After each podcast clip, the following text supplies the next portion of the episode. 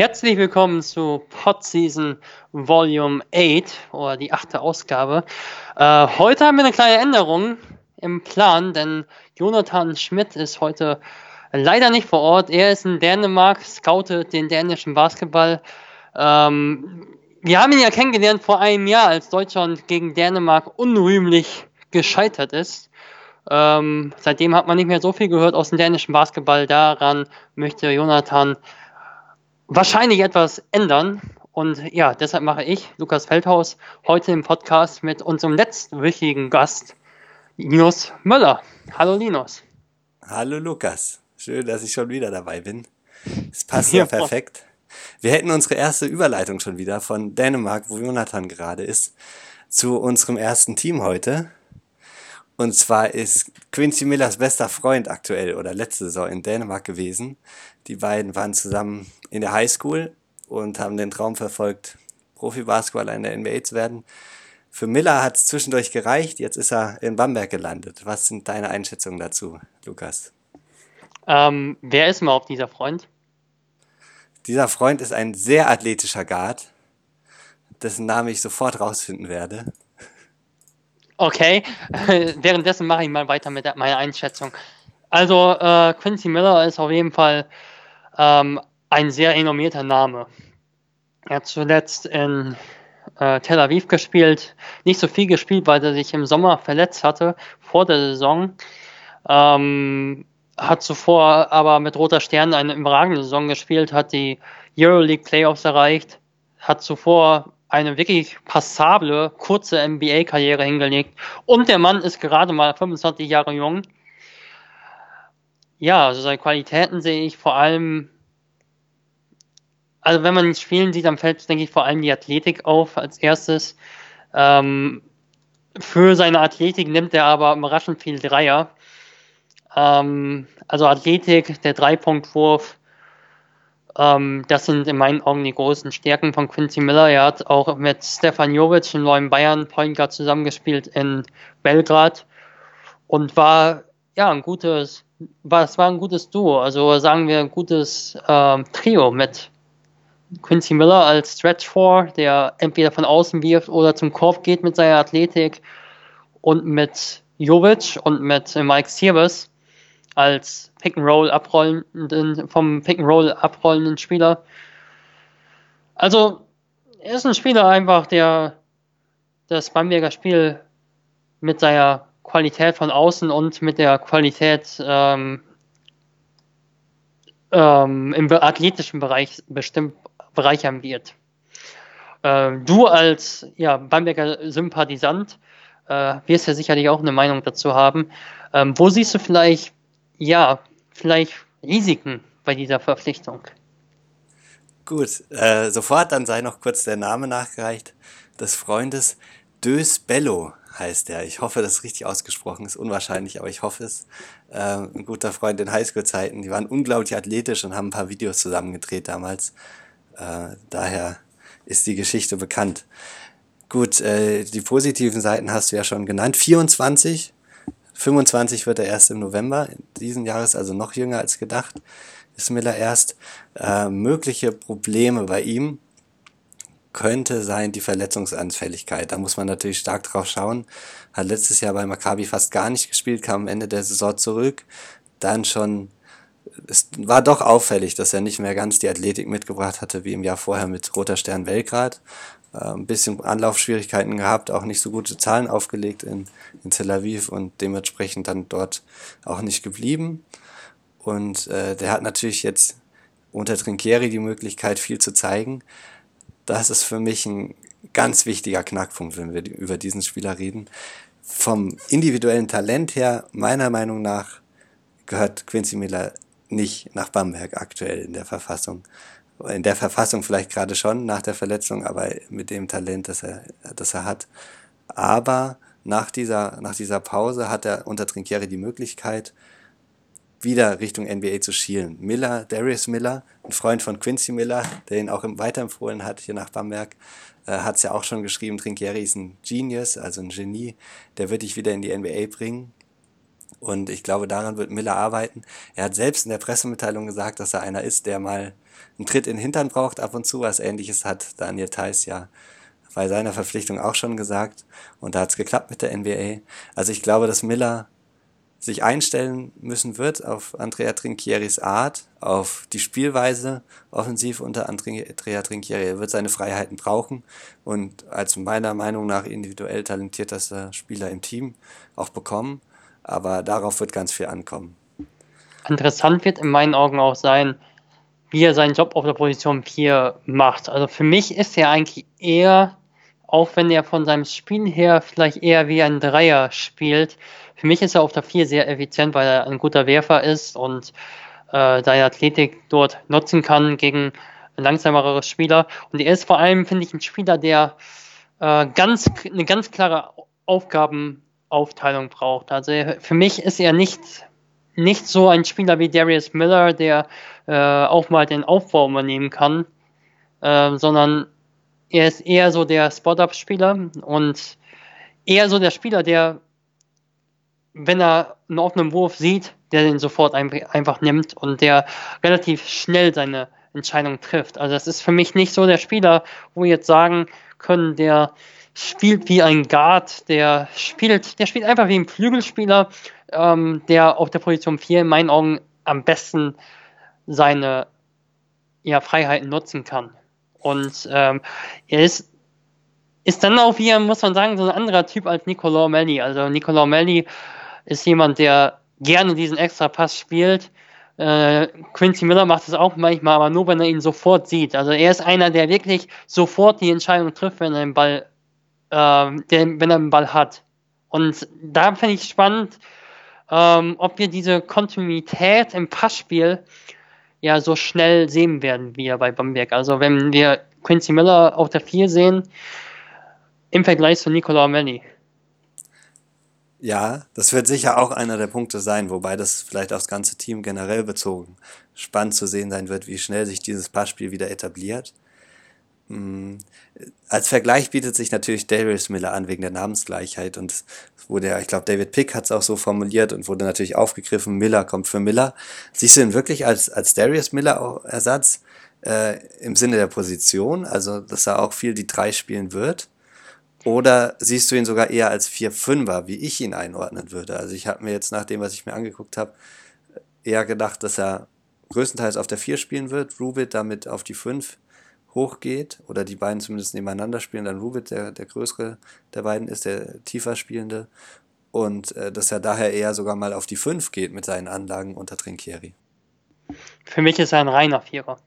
Also wirklich ein reiner Vierer. Für mich kann er eigentlich nur die Position 4 spielen er hat halt die Anlagen eines Dreiers, aber er hat in meinen Augen nicht, ähm, ja, nicht die Ruhe, die es für einen Dreier braucht, in meinen Augen, ähm, um wirklich so das Spiel erstmal so auf sich zukommen lassen und auf, darauf wa zu warten, dass der Ball zu ihm kommt. Also dafür ist er auch, finde ich, einfach verschwendet mit seinem Talent. Und das Talent kann er auf der 4 am besten anbringen.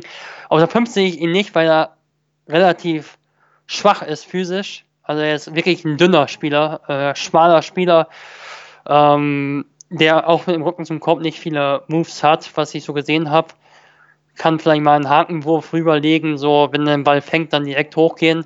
Aber grundsätzlich sehe ich ihn nur auf der 4 und auf der 5 sehe ich äh, Augustin Rubit, Leon Radoschewitsch und äh, Elias Harris. Ja, also ich sehe ihn eigentlich nur auf der 4, ehrlich gesagt. Und Lukas, ich wünschte, ich könnte den Namen Radosevic so schön aussprechen, wie du das hinkriegst. Aber das wird nichts mehr, glaube ich. Also dann positionstechnisch würde ich mitgehen. Hm, mal gucken. Harris wird inzwischen von vielen Bambergern ja selbstverständlich als Fünfer aufgeführt, war ja auch nicht, bevor er unter Trinkieri gespielt hat. Er war ja unter Fleming auch ein, Vierer, der, der ganz viele Dreier geworfen hat, noch viel gescored hat, der eine ganz andere Rollenzuteilung bekommen hat unter Trinkieri und äh, ich Stimmt, denke, ja. mit Rubit könnte Ähnliches passieren tatsächlich. Also Mitrovic ist ja noch als Vierer äh, im Kader, der auch kein Potenzial für die Fünf hat von seinen Anlagen her. Und äh, ich glaube, da wird es Verschiebungen geben. Wobei generell der Spielstil interessant wird. Vielleicht zu Miller noch kurz. Ich weiß nicht, wenn du da noch Ergänzungen hast hinten dran. Äh, ich finde es so interessant, wo der halt in seinem Lebenslauf wieder ist, jetzt in Bamberg. Der war ja wirklich einer von der Highschool mit einer Größe gesegnet, mit Anlagen gesegnet, äh, die ganz klar Richtung NBA gezeigt haben. Der hat ein Jahr im College verbracht, Baylor, einem ganz guten College, ist dann sofort äh, in den Draft gegangen, an Nummer 38 gezogen. Also der Weg war eigentlich klar Richtung NBA. Hab ein Highlight-Video gesehen, wo die Kommentatoren gesagt haben, dass er eigentlich noch nicht bereit war, also noch zu roh. Und wer Highlights aus Belgrad gesehen hat, hat hat auch gesehen, wie sich Miller freut nach jedem Korb, wie viel Emotionen er auf dem Feld zeigt. Er wirkt so ein bisschen wie so ein, ja, wie ein Kind auf dem Feld, der sich noch so freut und äh, der den Sport dann wirklich lebt. Ist dann wichtig, aber auch äh, eben im System Trinkieri sich einzufügen und da eine Rolle zu finden sich individuell zu verbessern mit, mit Weißenberg, der das schon mit einigen Spielern geschafft hat in Bamberg. Also er ist wirklich an einem ganz spannenden Punkt der Karriere, hat einen Vertrag über zwei Jahre, über ein Jahr mit einer Option auf ein zweites. Ich sehe ihn aber nach dem Jahr ehrlich gesagt, wenn, wenn er verletzungsfrei durchkommt und äh, sich einfügt, nicht mehr in Bamberg. Ich glaube, dafür ist er dann zu stark.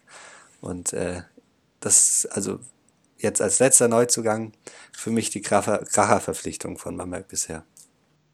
Ja, also sehe ich auch so. Und generell muss ich sagen, also wenn Bamberg das Team so zusammengestellt hätte vor zwei, drei Jahren, dann wäre es schon, ja, dann wäre es eigentlich unfassbar gewesen. Ganz ehrlich, also vor zwei, drei Jahren, stell dir mal vor, hast du einen Ricky Hickman, der äh, bei Fenerbahce gespielt hat, zu der Zeit der Euroleague-Sieger wurde äh, kurz vorher oder, oder zumindest vorher. Dann Nikos Sissis hast du auf der Eins, der in seiner besten Zeit äh, ist äh, als äh, Euroleague-Rollenspieler bei guten Teams. Dann hast du äh, ja Quincy Miller, der völlig überraschenderweise für mich aus der NBA nach Europa kommt. Und du hast äh, Daniel Hackett, der für wahrscheinlich relativ viel Geld nach Mailand gewechselt ist, aus Siena damals. Ähm, siehst du mit diesem Kader das Potenzial für Bamberg eigentlich schon in dieser Saison, äh, ja, sagen wir es einfach mal so, ganz hart, also die Euroleague Playoffs zu erreichen? Dann sage ich es auch ganz hart, nein. Also in dieser Saison nein. Äh, ich muss es begründen in dem Fall. Also ich sehe den Kader wirklich positiv, viele Verpflichtungen, mehr auf Erfahrung. Ähm, das sollte funktionieren. Ein Problem, wenn wir auf die Euroleague gucken, ist in der Saison für mich, dass der Kader komplett neu zusammengestellt ist und Trinkieris Spielweise meiner Meinung nach Zeit braucht. Wanamaker hat Bayer in einem Interview neulich gesagt, hat zwei Monate gebraucht, wo dann auch der Verein vor der Frage stand, ob sich's lohnt, mit dem weiterzumachen, wo Trinkieri sich gefragt hat, ob das der richtige Spieler für ihn war. Ähm, Courseur hat zwei Monate gebraucht, um sich einzufinden und die sind in Systeme reingekommen, die funktioniert haben. Jetzt muss er es komplett neu aufbauen. Ob das in dieser Saison reicht für die Euroleague, wo doch so manches Team noch konstant zusammengeblieben ist und andere sich einfach namhafter verstärkt haben, glaube ich nicht. Ich glaube, da muss man eher aufs, aufs nächste Jahr, auf das Jahr drauf schielen, ähm, wenn man sich einen Platz unter den Top 8 wünscht, was natürlich auch damit zusammenhängt, dass Bamberg meiner Meinung nach nur in die Viertelfinal-Serie äh, einziehen kann, wenn wirklich äh, das System funktioniert. Also über die individuelle Qualität, da wird Bamberg nicht mitbieten können. Äh, da sind doch zu viele Euroleague-Vereine finanziell besser aufgestellt und können da größere Fische an Land ziehen und mehr Kontinuität bezahlen. Deswegen sehe ich da Bamberg aktuell, wenn ich realistisch sagen muss, so zwischen 10 und 14, wenn ich mir die anderen Euroleague-Kader angucke. Natürlich, wenn alles perfekt läuft und ich halte Trinkieri für einen fantastischen Trainer, äh, kann man vielleicht Richtung Platz 8 gucken, realistischerweise, aber äh, wird das, glaube ich, sehr, sehr schwierig. Und das ich, ja. ich sehe es ähnlich. Ähm, allerdings glaube ich schon, dass, dass das Ziel ja, du, du hast auch kein anderes Ziel, was möglich ist. Also es gibt eine Liga mit 16 Mannschaften und wenn du 16. bist, dann bist du letzter und langweilst dich die ganze Saison fast. Äh, und wenn du Achter bist, dann äh, freust du dich an CC Playoffs ein.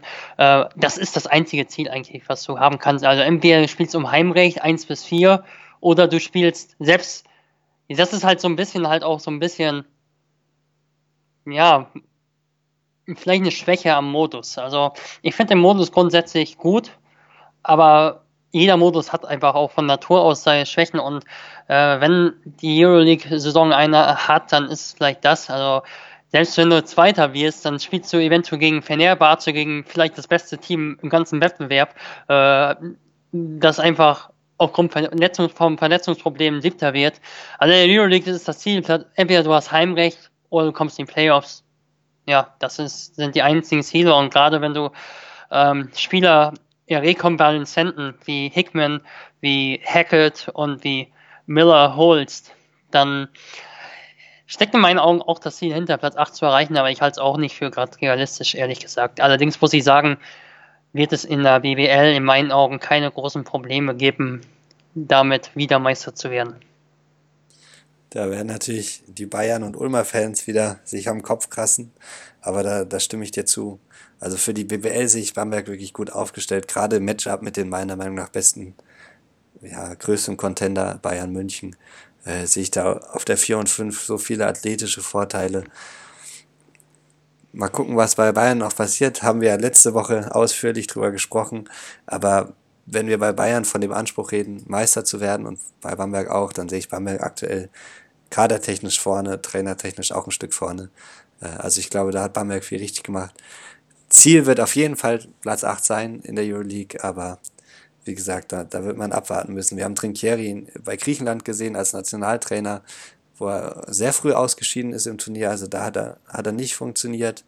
Und nach dem ersten Trinkieri-Jahr würde ich wirklich behaupten, dass sein Spielstil Zeit braucht. Und gerade mit den Charakteren, die da jetzt zusammengewürfelt sind, äh, sind ja auch ein paar dabei, die den Ruf zu haben, nicht vielleicht nicht die umgänglich, umgänglich ist falsch, nicht die, die einfachsten Typen zu sein, die sich überall sofort einfügen. Also ich denke mit, mit Hackett und Miller, da wird man schon ein bisschen Zeit brauchen, bis die ihre Rollen gefunden haben.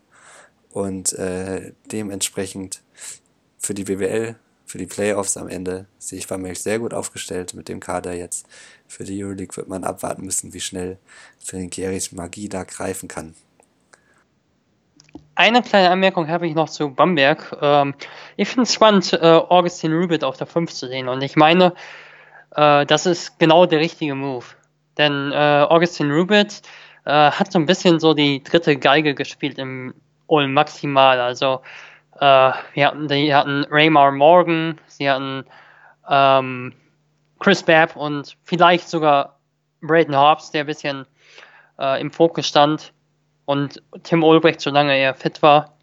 Und ja, jetzt in Bamberg, finde ich, kann er auch eine Position 5 Stärken einbringen, die er in Ulm nicht so eingebracht hat. Also äh, für mich ist Augustin Rubin sehr, sehr stark darin, äh, das Pick and Roll zu spielen und dabei dann auch noch den Ball im Fangen sofort auf den Boden zu setzen und dann zum Kopf zu ziehen. Also das ist, finde ich, eine große Qualität. Also er kann noch reagieren, wenn er den Ball ja, im, beim Fangen bekommt. Also ich habe heute ein Video gesehen von äh, Jovic und äh, Zirbis im Pick and Roll. Ich glaube, äh, war es Robert Heusel, unser Bayern-Redakteur, der es gepostet hat. Also Zirbis zum Beispiel ist ein Spieler, wenn er den Ball bekommt, der dreht sich zum Korb und finisht. Aber Augustin Rubit ist durchaus ein Spieler, der kann entscheiden, ob er einen Mitteldistanzwurf nimmt, äh, gerade als Fünfer, der athletisch ist und im Gesicht zum Korb spielen kann, hat er da natürlich auch eine Stärke. Also wenn er den Ball äh, an der Freiwurflinie fängt, nimmt der Gegenspieler eventuell auch nochmal Abstand oder die helfende Verteidigung, dann kann er den Wurf halt nehmen und er kann den Mitteldistanzwurf werfen, aber wenn er den Ball fängt im Pick and Roll, kann er auch den Pass spielen und kann den Ball auf den Boden setzen. Denn das sind Qualitäten, die er in meinen Augen im Bamberger Spiel einbringen kann. Und da kann er eventuell sogar besser sein als Daniel Theiss. Wobei ich sagen muss, Daniel Theiss ist halt athletisch so stark, dass der kaum zu ersetzen ist. Und äh, der war so stark integriert und da, ähm, da komme ich auch nochmal darauf zurück, was du gesagt hast und dass wir Zeit brauchen auf Euroleague-Niveau. Und deshalb denke ich, ähm, auf WBL-Niveau auch, aber dann ist dann halt trotzdem Miller da und äh, kann dann vielleicht mal 25 Punkte machen oder Daniel Hackett hat kein Problem gegen, äh, gegen zwei Drittel der Liga mal zu übernehmen. Da hast du vielleicht mal einen äh, Sieg, wo sich die Leute dann denken, äh, wie kannst du mit der Truppe gegen äh, irgendein mittelmäßiges Team rumgurken, aber in meinen Augen hat Bamberg in diesem Jahr genügend Finisher und äh, genügend Qualität, um auch mit einer gewissen Ruhe äh, das neue Team aufzubauen. Also ich glaube nicht, dass es so schwierig sein wird für Bamberg in der Liga, die nötigen Siege ähm, einzuheimsen, um Platz 2 oder Platz 1 nach der Hauptrunde zu erreichen. Oder Platz 3, aber ja, sagen wir, kaum mit kaum Niederlagen rauszugehen. Und das wird schon reichen, um dann am Saisonhöhepunkt ja, wieder zu glänzen. Also, Wo, ja. Wobei ich in der WWL trotzdem erwarte, dass deutlich mehr rotiert wird als letzte Saison. Also ich glaube, das ist eine der Sachen, die, die auch die Verantwortlichen gesagt haben, die sie unterschätzt haben. Ähm, Melli war dann doch in einem großen Leistungsloch später in der Saison. Zieses äh, hatte auch Wochen, wo er nichts getroffen hat, uneffektiv gespielt hat, den Ball oft verloren hat. Also ich glaube, dass gerade die älteren Spieler doch einige freie äh, freie Spieltage am Wochenende haben werden, wo sie zuschauen können, wie, wie junge Spieler wie Heckmann oder Lodern vielleicht äh, in der Liga sich schlagen oder auch ein Nikolic, der ja in den Kader äh, aufrücken soll.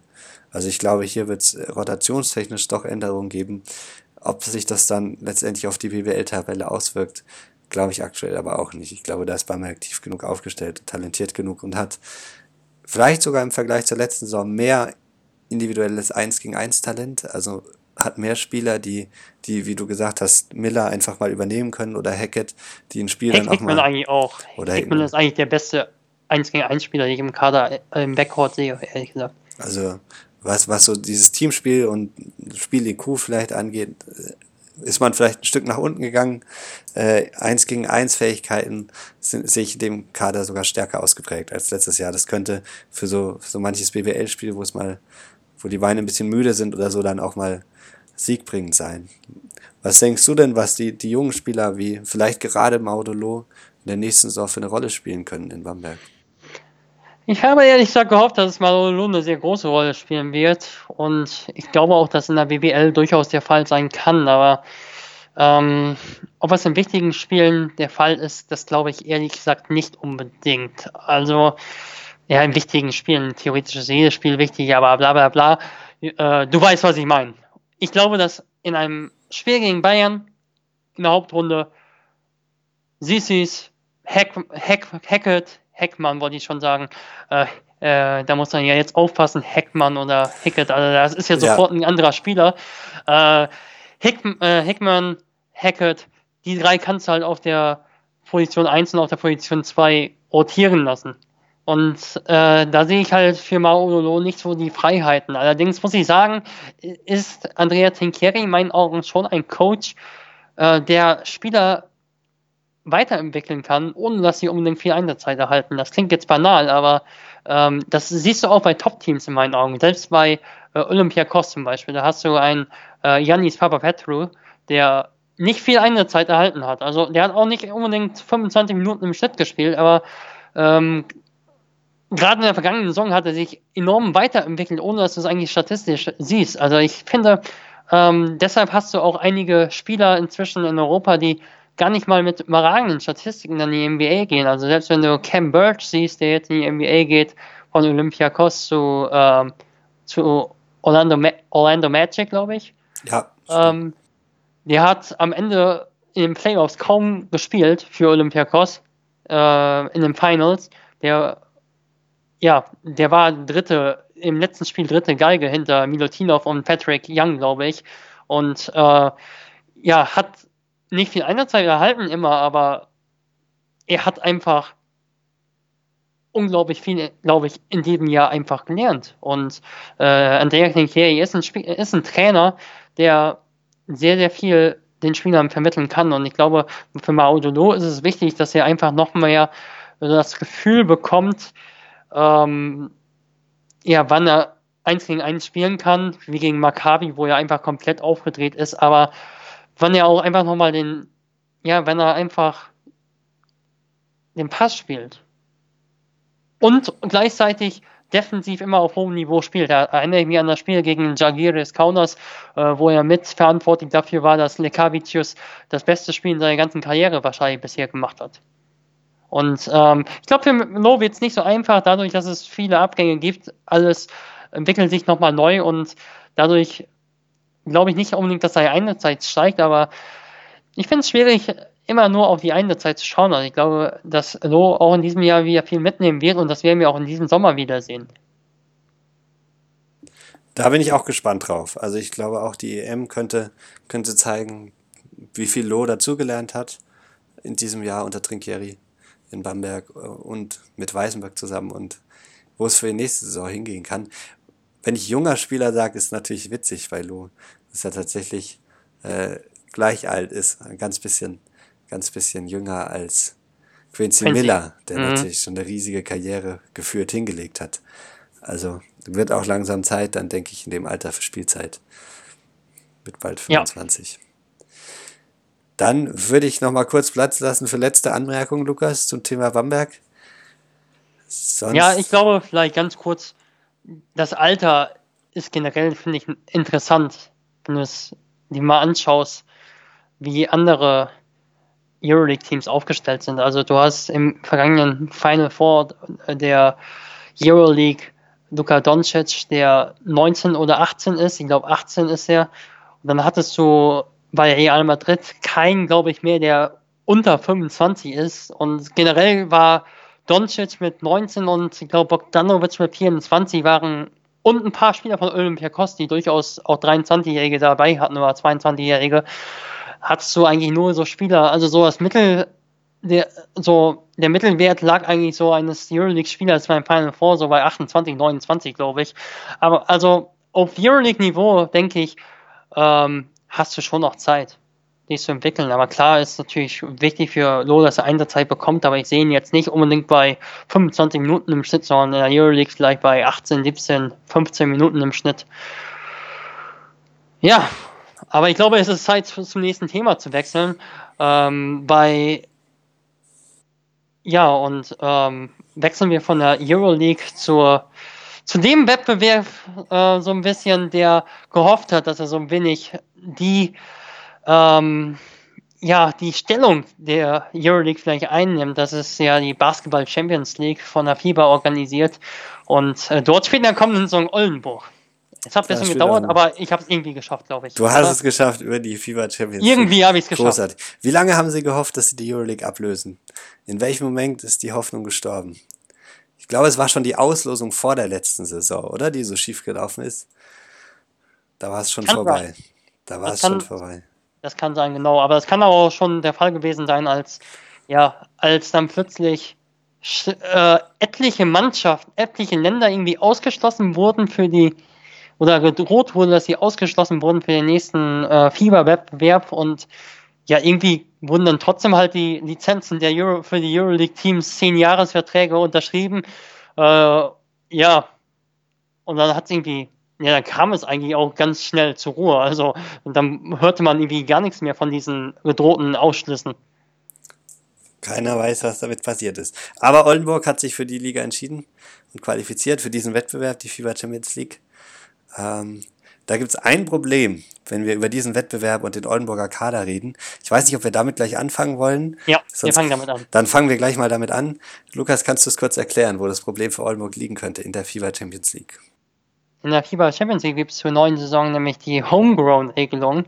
Und die besagt es, korrigiere mich, wenn ich falsch liege, dass du mindestens fünf Homegrown-Spieler im Kader haben musst, also im Zwölfer-Kader. Und Oldenburg hat nach der jüngsten Verpflichtung, äh, nur eine Tryout-Verpflichtung, aber eine Verpflichtung, ja, acht Spieler, die zumindest fraglich sind, was Homegrown-Status betrifft. Also hast du neben den sechs regulären Kräften äh, Franz Messenet, äh, Mickey McConnell, ähm, Allen, der Vorname fällt mir nicht ein, äh, Ricky Paulding, äh, Maxim Diseo und äh, Rashid Malbasic hast du halt ja, den Neuzugang Christian Jones.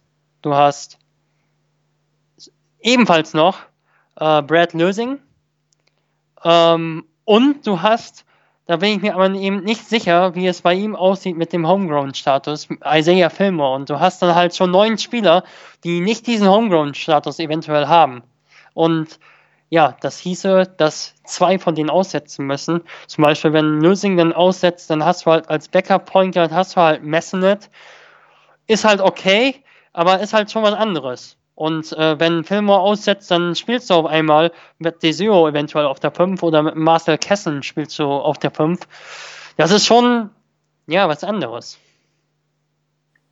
Also wird spannend zu sehen, wie, wie Oldenburg das handelt. Ich habe nochmal nachgeguckt, elf, bei elf oder zwölf Spielern im Kader müssen fünf Homegrown-Player sein. Also gebürtig deutsche Spieler. Und nach meiner Definition jetzt, das müssen wir nochmal nachgucken, aber ich glaube auch Fillmore würde da rausfallen. Und dann blieben als Deutsche eben Tada, Schwedhelm, Kessen und Hujic, von dem ich ausgehe, dass er gebürtig Deutscher ist. Ich glaube auch. Also dann sieht es da tatsächlich ein bisschen dünn aus. Dafür ist auf den Ausländerpositionen, die dann spielen werden, äh, sehr viel Qualität verpflichtet worden, zumindest meiner Meinung nach. Äh, und da würde ich anfangen. Sollen wir mit dem letzten Neuzugang vielleicht anfangen? Fangen wir ihn an, ja. Mit Jones, mit Christian Jones. An wen erinnert er dich, wenn du die Highlight-Videos hier anschaust? Schaust? An wen erinnert er dich? Also wenn ich die Highlights sehe. Sei mutig, sei mutig, ja. Jetzt hatten wir letztes Jahr Kai, letztes, äh, letzten Podcast Kyle Heinz als Vergleich. Äh, ich würde in dem Fall sagen Raymer Morgan von den Bewegungen her. Absolut. Von den Bewegungen her, zumindest vom Körper her, Richtung Patrick Young. Also der hat Schultern. Äh, ob der durch den Türrahmen kommt, könnte tatsächlich ein Problem werden. Vielleicht hat sich das Problem, wer, wer dann letztendlich aufläuft, erledigt, wenn der nicht in die Halle kommt.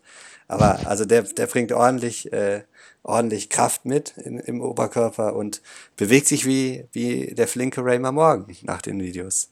Der hat auch diesen, diesen Mitteldistanzwurf aus dem Dribbling raus und drauf. Also der spielt gar nicht so viel mit dem Gesicht, mit dem Rücken zum Korb, sondern so mit dem Gesicht zum Korb. Also er kriegt den Ball, macht einen Dribbling auf dem Boden, geht entweder zum Korb oder wirft den Mitteldistanzwurf. Also das finde ich schon beachtlich. Ist aber natürlich auch nur 2,1 Meter eins groß wieder. Also wieder einer, der dann über die Technik und Kraft kommen muss. Aber muss ja nicht unbedingt ein Nachteil sein. Als siebter Ausländer hat Oldenburg Christian mhm. Jones verpflichtet und damit die Kaderplanung abgeschlossen. In der Vorbereitungsphase werden Carsten Tada und Maxim Desio fehlen. Die werden mit ihrer Nationalmannschaft unterwegs sein. Und äh, deshalb musste man laut Hermann Schüller reagieren und wollte da die, die Qualität in der Vorbereitung sichern. Mit dem siebten Ausländer, der gleich kommen soll und der nur einen Tryout-Vertrag bekommen hat, bisher mit einer Option. Wenn da tatsächlich der nächste Raymond Morgan gefunden wurde, dann äh, wird der wohl verlängert werden, gehe ich von aus. Und ich glaube, da kommen wir auch zu einem Haken. Also, die Sache ist, in der Conference, in der er gespielt hat, oder auch generell in der NCAA, da hast du dann viele Spieler mit seinen Statistiken so etwa 10 Punkte, 6 Rebounds. Die landen dann teilweise in der Pro B oder die landen in der, landen in der äh, BBL. Und äh, ja, die Karrierewege sind dann oft sehr unterschiedlich. Und die Frage ist, wie kommt ein Spieler mit der Physis in Europa klar. Denn bisher hat Christian Jones Gegenspieler gespielt, die maximal so 25, 26 sind, aber wirklich maximal. Also eigentlich sind die älteren Spieler in der NCAA 23, 22 teilweise. Und ich habe ihn mir angeschaut in einem Spiel mal, was ich ganz gut fand bei ihm ist, er ist immer aktiv. Also er ist ein Spieler, der sich ohne Ball gut bewegt, der ins High-Low in Position läuft, fürs High-Low in Position läuft, der ausboxt, äh, wo so ein bisschen Fragezeichen sind, aber das siehst du bei vielen College-Spielern, also defensiv, also da hast du dann viel so, ähm, dass Spieler nicht so ganz in Kontakt gehen, wenn ein, einer gegen einen ausboxt. Und das sind genau diese Fragen. Also dann kann es eben sein, dass jemand wie Christian Jones, der am College 10 Punkte, äh, nicht unbedingt für ein Top-College, UNLV, äh, hatte keine besonders gute Bilanz gehabt in der vergangenen Saison, ähm, dass er halt 10 Punkte, 6 Rebounds auflegt, aber dann im, im physischen Bereich Probleme hat, wenn er dann in die BBL kommt und dann holt er auf einmal nur noch zwei Rebounds.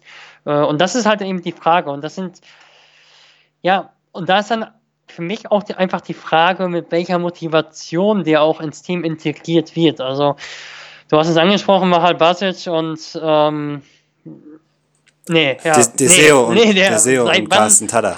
Genau, seit wann hat sich Österreich qualifiziert für die Eurobaskets für dieses Jahr. Nein, also ähm, Carsten Tatter, genau, wenn der ausfällt, dann hast du halt schon eine Hypothek für Oldenburg. Also er müsste, müsste ja eigentlich eine Zeit bekommen, aber du könntest natürlich als Oldenburg auch sagen, Marcel Kessen spielt auf jeden Fall in der Basketball Champions League. Der ist dann halt einfach mal für 20 Minuten Testspieler auf dem Feld und Jones spielt dann eben als klassischer Tryout-Spieler, hat dann vielleicht einen Anschlussvertrag irgendwo beim Pro-A-Ligisten. Äh, und das ist halt die Frage für mich, mit welcher Motivation er wirklich zum Team kommt. Also das ist eine Frage auch von der Motivation des Vereins. Denkst du denn, dass, dass Oldenburg ansonsten, wenn er gehen sollte, mit dem, mit dem Frontcourt gut aufgestellt ist, mit Deseo, Schwete, Mahal Basic und Fillmore? Oder ist da eben doch der Bedarf, noch so einen, so einen fünften Spieler zuzuholen? Wenn ich Kessen, also, Kessen also, sehe ich, Kessen sehe ich nicht mit vier Minuten. So, jetzt bist du. Marcel Kessen sehe ich auch nicht mit vier Minuten, vielen Minuten. Ähm, nein, ich halte den Kader ehrlich gesagt für relativ schwach aufgestellt im Frontcourt. Also äh, ich finde generell fehlt eigentlich im Grunde genommen ein großer Spieler, denn ähm, Isaiah Fillmore, das war schon in Bonn, meine ich, ein Thema, ähm, als er dann ausgefallen war. Okay, das war ein anderes Thema, muss man sagen. Also, aber in Bonn war jetzt auch nicht überragend. Ähm, ähm, auf der Position 5. Er äh, ist gut in die Saison gestartet. Wir hatten Klimavicius, glaube ich, damals auf der Position 5. Und war er dann gleich der Backup-Spieler? Ich weiß es jetzt gerade gar nicht mehr. Jedenfalls, ähm, ja, so eine Problematik sehe ich, eigentlich sehe ich auch so eine, so eine Problematik, das stimmt eigentlich schon. Also wenn Fillmore zum Beispiel ausfällt, wer spielt dann auf der Position 5 und wer spielt auf der Position 4? Und, und Alleine so sehe ich das Team schon klein aufgestellt. Also Fillmore auf der Position 5 mit etwas über 2 Metern, äh, Schwedhelm auf der Position 4 mit 2 Metern, der kaum Rebounds holt, Carsten Tada, idealer Verteidiger auf den kleinen Positionen, auf der Position 3 mit knapp über 1,90.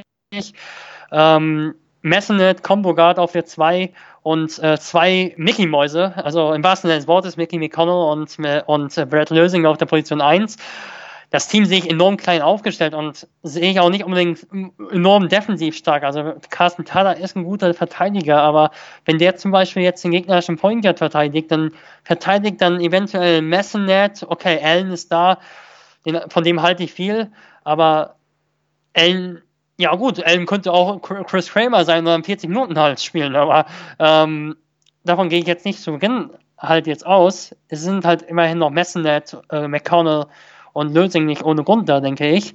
Und ja, wenn du dann eine Line-Up zum Beispiel hast mit McConnell, Messenet und Carsten Tada, dann sehe ich das defensiv nicht besonders stark. Und wenn Carsten Tada dann auf der Position 1 verteidigt, ja, dann sind die Flügelpositionen klein aufgestellt.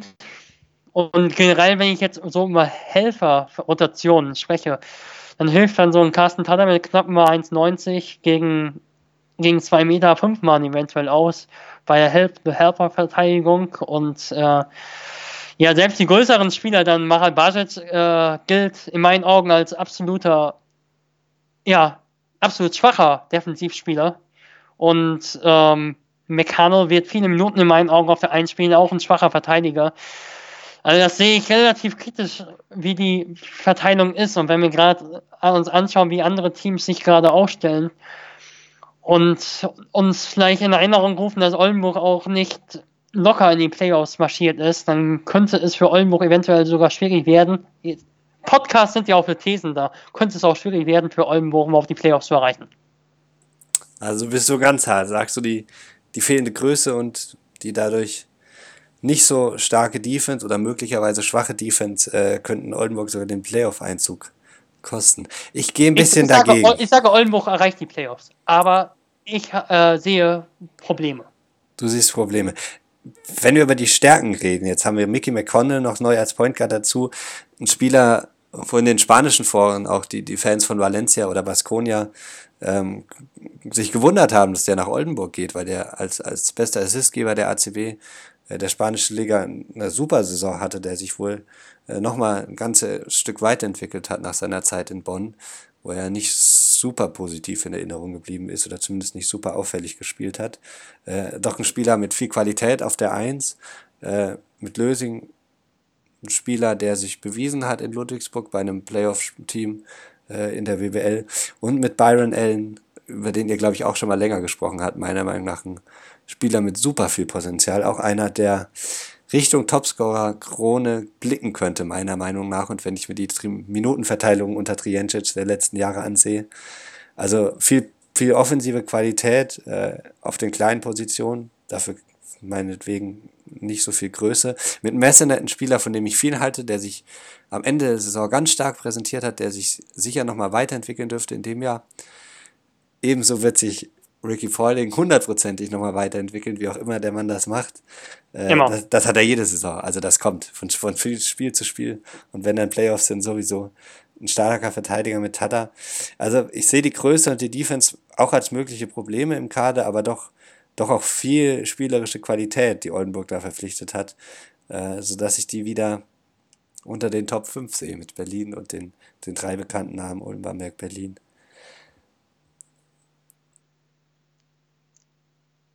Ich werde nicht so weit gehen. Also es kann sein, aber ich halte den Kader für nicht so stark aus den genannten Gründen. Fehlende Größe, defensiv schwache Spieler. Das, das für mich in einer stärker werdenden BBL in der Spitze, in der oberen Tabellenhälfte Würzburg wird besser. Die hatten wir vergangene Woche ja auch schon als sicheren Playoff-Kandidaten erwähnt. Also bei uns sind generell zehn äh, Teams schon Playoff-Kandidaten gewesen und ja, vielleicht in einer anderen Woche. Und irgendwie ein Team war vielleicht in einer Woche plötzlich Meisterschaftskandidat und dann ist es in einer anderen Woche ein Abstiegskandidat. Ja, das ist einfach leider so äh, in der Offseason. Das ist einfach Du willst halt einfach irgendwie was sagen, aber eigentlich ist es Quatsch, aber das wissen wir auch selber hier. Und, das, das ähm, ist schon fundiert, Lukas. Das, ist, das steht schon auf sicheren Beinen. Also wenn hier gesagt wird, Quatsch, genau. Wenn hier gesagt wird, Würzburg wird, wird Playoff-Teilnehmer, dann werden die das auch. Da können die gar nicht anders, Lukas. Ich sage ja, fundierter Quatsch. Und ähm, ja, eine Sache sehe ich vielleicht noch irgendwie so, also McConnell, du hast es angesprochen, er war ähm, ACB Top-Assistgeber, aber Neuzugänge außer Allen, da bin ich ganz bei dir, ist ein Top-Neuzugang. Ähm, sehe ich ja so, so nicht unbedingt die absoluten, ja, das ist halt, das ist, das ist jetzt blöd, also äh, Gewinnertypen, das ist absolut blöd, also das will ich jetzt nicht sagen, denn da hast du dann irgendeinen Spieler, beim, der beim Tabellenletzten war, dann ist dann beim anderen Team und dann gewinnt er plötzlich die Meisterschaft. Sowas kann halt dann auch passieren, aber Mahal Basic war bei einem Team, das gegen den Abstieg gespielt hat in Spanien. War nicht gegen den Abstieg, aber es war 15, Sevilla war 15. oder so, 14. Und ähm, der Abstieg war wie in der BBL relativ klar und ähm, trotzdem nicht unbedingt bei einem Top-Team. Äh, Mickey McConnell war bei einem Team, das im absoluten Mittelfeld der ACB gespielt hat. Ich weiß, dass die Top-Spieler der ACB nicht in der BBL und vor allem nicht in Oldenburg spielen, aber ähm, du hast McConnells Zeit in der BBL schon erwähnt und generell sehe ich irgendwie ist schon so, dass er nicht unbedingt für mich der der Top-Spieler auf der Position 1 ist. Und er hat Probleme, ich meine auch in der Defense gegen das Pick and Roll, große Probleme. Äh, offensiv ist er im Floor General, hohes Niveau für die BBL. Aber die Frage ist für mich eben, wie die defensiv vor vor ein paar Wochen habe ich das wesentlich unkritischer gesehen, aber jetzt, wo ich halt auch die anderen Teams sehe, da frage ich mich dann halt auch, ob die Nuancen so Defense, Defen defensive Anlagen, äh, ob die dann vielleicht doch einen negativen Ausschlag geben können für Oldenburg. Aber gab es diese Probleme für Oldenburg nicht auf dem Papier im letzten Jahr auch schon ein bisschen und am Ende ja, und Oldenburg ist jetzt nicht locker in die Playoffs gegangen. Wie, wie haben die das gemacht? Wie haben die das gemacht und warum kann das in dem Jahr auch funktionieren? Wie sind äh, die ins Finale gut. gekommen? Gut, okay. Ich muss jetzt meine These jetzt auch so ein bisschen dann äh, in Bezug auf die vergangene Saison auch so ein bisschen relativieren, denn ähm, es gab Verletzungsprobleme in Oldenburg. Von Duggins ist natürlich eine absolute Stütze gewesen und hatte dann Verletzungsprobleme.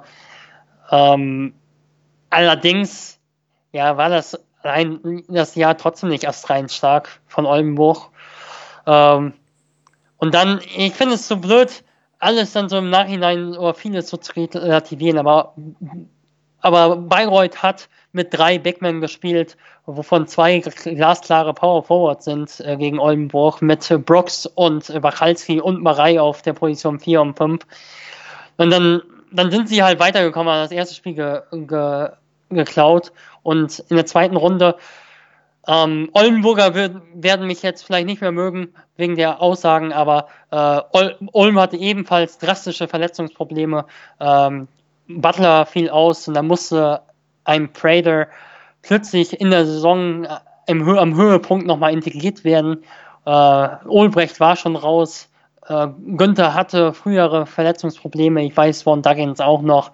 Äh, vielleicht. Und generell ist es dann auch so ein bisschen, ja, du hast dich ja halt so ein bisschen auch, du hattest dann auch nicht unbedingt un ungünstige äh, Rahmenbedingungen, um in die Finals zu kommen. Auch wenn es natürlich trotzdem, und das, das finde ich, das relativiere ich halt sehr, aber ähm, du hattest nicht ungünstige Rahmenbedingungen, um in die Playoffs zu kommen. Das war eine sehr gute Saison. Da stimme ich dir total zu. Da habe ich dich natürlich ein bisschen jetzt auch äh, extra eingeritten. Äh, stimmt natürlich. Also in der, in der Vorprognose hätte ich Oldenburg niemals im Finale gesehen und ich glaube, das, das haben ganz wenige. Hm, vielleicht ist es eine Qualität von, vom, vom Coach und äh, war auch vielleicht eine Qualität Ricky von der, Paulding, von der Paulding-Kramer-Achse.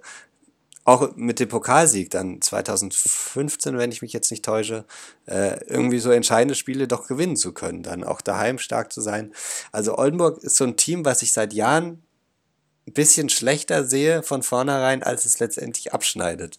Auch wenn die Saison gefühlt nicht so gut war, viele nicht so gute Spiele. Ich glaube auch, wenn wir das ein bisschen als Stimmungsbarometer nehmen, viel bekomme ich aus Oldenburg sonst ja nicht mit. Das, das Schönen Dank Forum, wo ja viele schreiben äh, oder wo viel geschrieben wird, äh, war die Stimmung oft nicht so positiv dem Kader und de, der Spielweise gegenüber und am Ende stehst du im Finale. Ist natürlich unfair, alleine an der Endplatzierung dann äh, hier alle Prognosen über den Haufen zu werfen. Aber äh, die Tendenz ist da, glaube ich, wie du gesagt hast, mit der Größe und der Defense, wo man drauf achten kann, ob das zum Problem wird. Was auf jeden Fall auch stimmt, ist, dass die, die anderen Teams stärker geworden sind. Das ist was, was, was ich seit fünf Jahren jeden Sommer sage und wo ich mich auch inzwischen frage, ob das stimmt jedes Jahr, ob die Liga wirklich jedes Jahr besser wird oder ob man sich das immer so einredet im Sommer. Äh, aber ich sehe da auch neun starke Mannschaften aktuell und da kann es dann natürlich passieren, dass Oldenburg auch wieder ein bisschen nach unten rutscht mit diesen Problemen, die du angesprochen hast. Chris Kramer auch ein unglaublich wichtiger Spieler in meinen Augen. Aber auch ein, ein ganz verrückter Spielertyp auf der Eins, oder? Glaube ich, sowas gibt es selten. Mag sein, mag sein, aber aber er ist ein Energizer. Also Chris Kramer ist für mich, wenn wir über Gewinnertypen sprechen, was für mich, ja, was eigentlich Quatsch ist, aber irgendwas müssen wir ja mal raushauen. Ähm, für mich ist er so einer. Also das ist ein Spieler, der einfach nochmal dieses ein bisschen mehr denken kann immer. Ja, und der ist nach Ritas gewechselt, äh, nach Litauen. Haben auch viele ja, mitgerechnet, dass der einen größeren Schritt macht, äh, sportlich. Vielleicht doch zu hoch gepokert oder mit seinem Gesamtpaket eben, was ein bisschen ungewöhnlich ist mit dem mangelnden Dreier oder mit dem nicht so sicheren Und dann wirft er plötzlich einen aus neun Metern rein. Ja, auch so ein Typ und dann lange den Ball kontrolliert. Also ich bin gespannt, wie, wie auch die Oldenburger Fans nach, ich glaube, fünf Jahre war er jetzt dort, wie auch die Oldenburger Fans den, den Wechsel wahrnehmen dann von, von dem balldominanten, dann, balldominanten Kramer auf, auf Mickey McConnell, der doch ein bisschen anders spielt.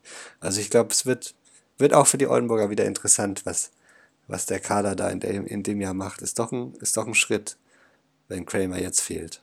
Offensiv hat Oldenburg ja sehr, sehr viel Potenzial und das, das ist wirklich ein Grund, warum auch gegen Oldenburg es schwer wird zu gewinnen. Also das ist ein Grund. Aber du hast halt wirklich neun Teams, zu denen du was sagen kannst in meinen Augen. Neun Teams und ich glaube, über eins müssen wir jetzt als nächstes sprechen. Außer du hast zu Oldenburg noch was zu sagen, Lukas? Nein. So, dann, dann nähern wir uns jetzt der nächsten Mannschaft. Wie gehen wir das am besten an?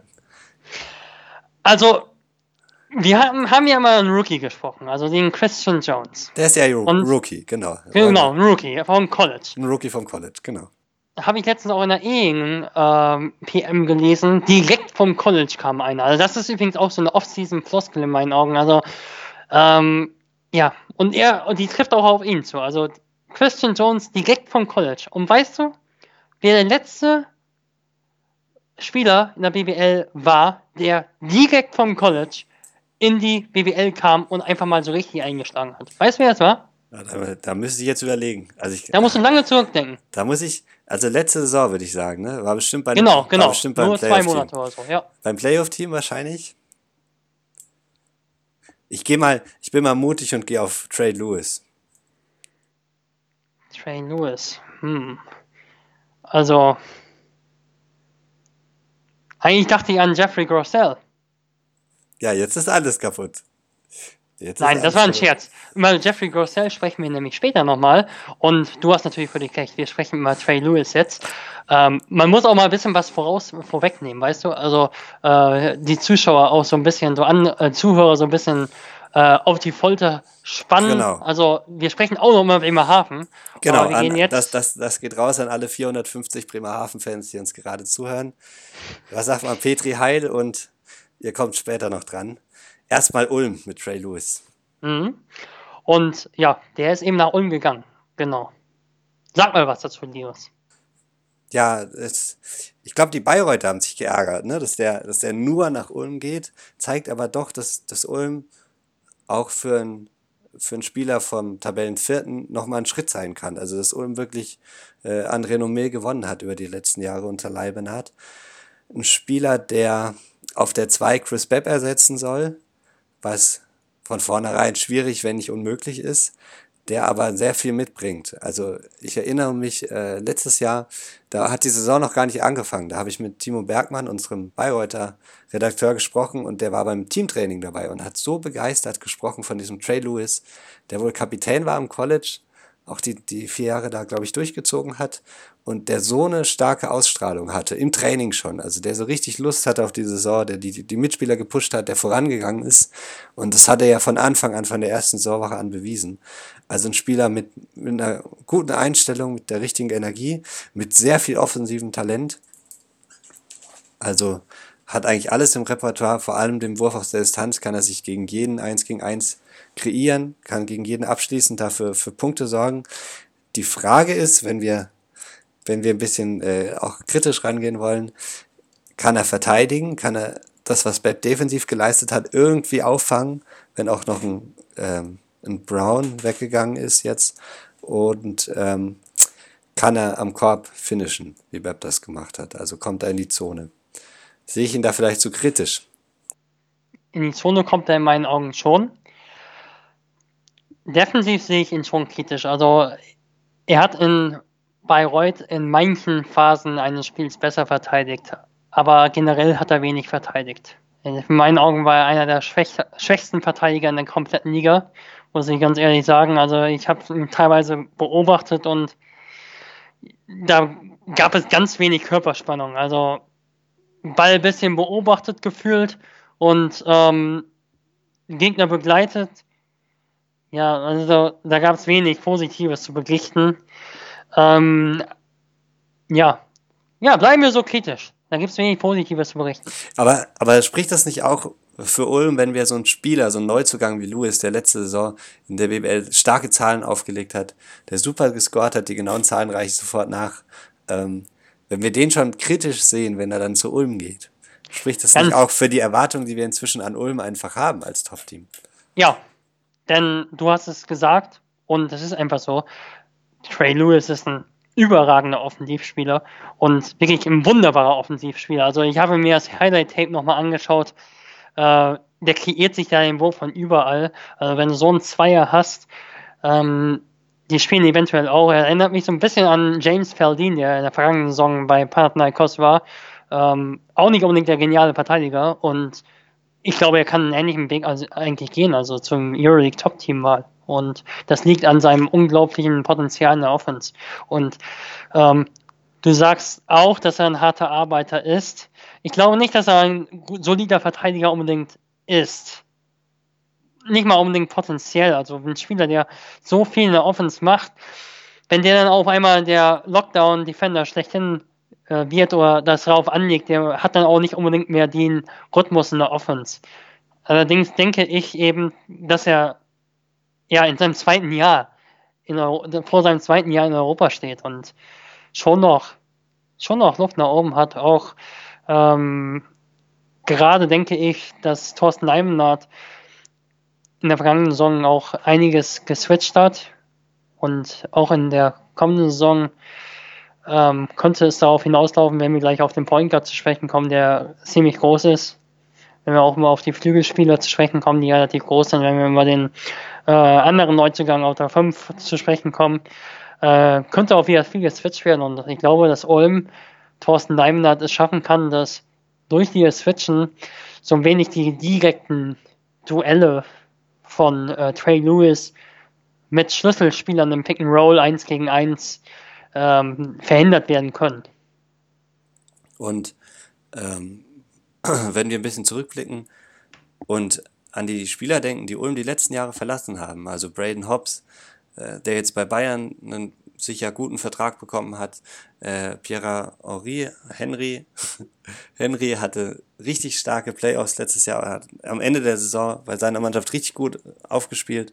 Äh, die hatten schon Näschen. Will Kleibern hier auch als Rookie direkt vom College nach Ulm gewechselt, Lukas. Und äh, direkt, ja. spielt, also direkt, der hat, der hat die Schulsachen gepackt und ist los, losgelaufen. Genau. Also äh, der, der jetzt äh, unter Vertrag steht in Moskau und vorher in Istanbul für Darius Shafaka gespielt hat. Also da haben schon einige ihre Karrieren richtig in Schwung gebracht oder eben gestartet, wie Will Kleiber in die letzten Jahre. Und Lewis ist sicher einer, wie du sagst, der, der Richtung Euroleague mal schauen kann.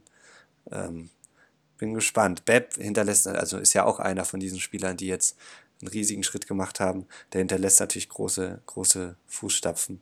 Und ich glaube auch ehrlich gesagt, dass Olm nicht die Mega-Scorer bisher geholt hat. Also auch wenn wir jetzt mal Ryan Thompson sprechen, der großes Scoring-Potenzial hat, das ist in meinen Augen auch eher ein ruhigerer Spieler, auch wenn er hohe Scores hatte in Teams, aber der hat sich auch ganz gerne mal irgendwie zurückgenommen. Also für mich steht er so ein bisschen so teilnahmslos. Ryan Thompson, das meine ich jetzt nicht mal unbedingt negativ, aber manchmal ist es schon negativ, wenn du halt von ihm abhängig bist. Aber das ist halt eben nicht der Fall wenn du einen Trey Lewis schon geholt hast. Und ich glaube, dass die Combo ganz gut funktionieren kann. Trey Lewis und äh, der so ein bisschen auch Ryan Thompson entlastet als Scorer. Und generell finde ich dann, wiederum sind die großen Scorer jetzt gar nicht mehr so da. Deshalb passt er genau rein. Also die Rolle von Thompson wird tatsächlich sehr spannend, äh, denke ich auch. Also potenziell muss man sagen, sind Lewis und Thompson ja beides 15-Punkte-Scorer in der, in der Bundesliga. Haben sie beide schon gezeigt, dass das funktionieren kann.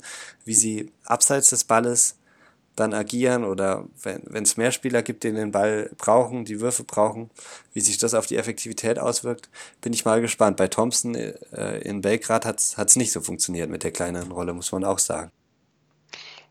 Ja, Allerdings denke ich, dass Thompson vor allem in der Verteidigung Probleme hat. Also ähm, Thompson ist, ist nicht so der bewegliche Spieler in meinen Augen. Ähm, und offensiv hat er einen guten Wurf aus dem Catch and Shoot, aber bei Thompson ist es irgendwie ganz ungewöhnlich, wie seine Karriere in Sachen Wurf verlaufen ist. Also er hatte Stationen, da hat er kaum Dreier im Haupt genommen, hatte dann aber, war auch in Bonn eigentlich der Fall. Also er hat viel weniger Dreier als Zweier genommen, aber er trifft die Dreier hochprozentig. Und der hat auch irgendwann mal selbst irgendwo mal gesagt, also, dass er eigentlich nur gut Dreier werfen halt kann. Und äh, das ist irgendwie ganz, ganz selten. Äh, ganz, ganz selten so ein Spieler, also der in meinen Augen schon sich ein bisschen mal den Wurf definiert, aber halt wenig, wenige Würfe nimmt von außen. Jetzt muss ich wahrscheinlich wieder drauf zu sprechen kommen, Lukas, wenn du sagst, Lewis ist kein starker Verteidiger, Thompson hat Probleme in der Defense. Per Günther ist der dritte im Bunde, den wir in die Startaufstellung schreiben, aktuell in die Starting Five. Ähm, dann haben wir drei Spieler, die nicht als ausgewiesene Verteidiger bekannt sind. Könnte das auch hier wieder ein Problem geben und was kann Murray hier auffangen? Da wollte ich auch gerade die Überleitung äh, bringen. Also äh, Terry Murray ist ja gerade so ein Spieler, der etwa, korrigiere mich, 1,96 Meter, 1,98 Meter etwa ist. Also sehr, sehr groß für einen Point Guard. Also er ist ein Point Guard. Also ich habe mir das mal angeschaut. Ich habe äh, mir die D-League-Spiele angeschaut, zwei D-League-Spiele in zwei D-League-Spiele reingeschaut. Er spielt als Point Guard. Ähm, ist, glaube ich, in der PM angekündigt worden als Flügelspieler oder als Wingman. Und ähm, ja, jedenfalls sehe ich ihn als Point Guard. Und der ist halt relativ groß. 1,96. Ähm, 1,96 ist er groß. Genau, und danke. Und äh, ich habe ihn in die League spielen, in denen jetzt nicht unbedingt die hohe Intensität einen Tag gelegt wird, unbedingt, habe ich ihn Defense spielen sehen. Und das heißt schon was. Das heißt tatsächlich was. Also das habe ich D-Lig und Defense in einem Satz, Lukas. Also jetzt wird es wirklich fundierter Unsinn, würde ich sagen. Ja, also ich habe ihn Defense spielen sehen. Und äh, zum Beispiel, wenn du dann zum Beispiel einen Block hast, einen Block an Turay Murray und äh, Ryan Thompson, 1,96 Meter irgendwie off the ball, dann kannst du einfach problemlos switchen. Und ähnlich, äh, Isaac äh, Photo werden wir noch über sprechen, äh, ist auch nicht, ist ein athletischer äh, großer Spieler. Den Block kannst du auch switchen. Aber dennoch sehe ich schon ein Problem defensiv. Also sagen wir Schwierigkeiten, Problem ist es ja noch nicht, ist es ja noch nicht da. Schwierigkeiten sehe ich halt schon. Also ich muss sagen, diese, diese Position hinter Per Günther ist so seit jetzt seit drei Jahren eigentlich so eine der spannendsten, jede Offseason, wer da kommt. Ja. Also mit der Andrew Kane, der jetzt ähm, bei Maccabi spielt, ein, ein, total verrückter Paradiesvogel, der, der alles kann und alles kaputt machen kann, wenn er will. Ähm, der die Rolle vielleicht als Backup nicht so akzeptiert hat. Dann zu Spielern wie, wie Hobbs letztes Jahr, der es am Anfang die Dreier vielleicht nicht getroffen hat, aber ja doch Backup war von Günther einfach und dann übernommen hat, als der ausgefallen ist. Jetzt soll Günther zurückkommen, diese Saison wieder fit als Starter. Das ist natürlich immer ganz spannend. Welchen Spieler holt Leibenhardt sich da hinten rein? Und Murray, denke ich, könnte so einer sein, der ein bisschen die Rolle von Taylor Brown übernimmt, wenn auch der eher natürlich eine Tendenz zur 3 hatte und Murray zur 1. Ähm, aber der so 8 Punkte macht, 5 Rebounds, 5 Assists, wenn es super läuft, ähm, von allem so ein bisschen was liefert, der nicht viel scoren muss, aber gut verteidigt ähm, und äh, da diese Lücke füllt und die Rolle akzeptiert hinter, hinter Günther. Ich glaube, das ist immer ganz wichtig. Mhm, glaube ich auch.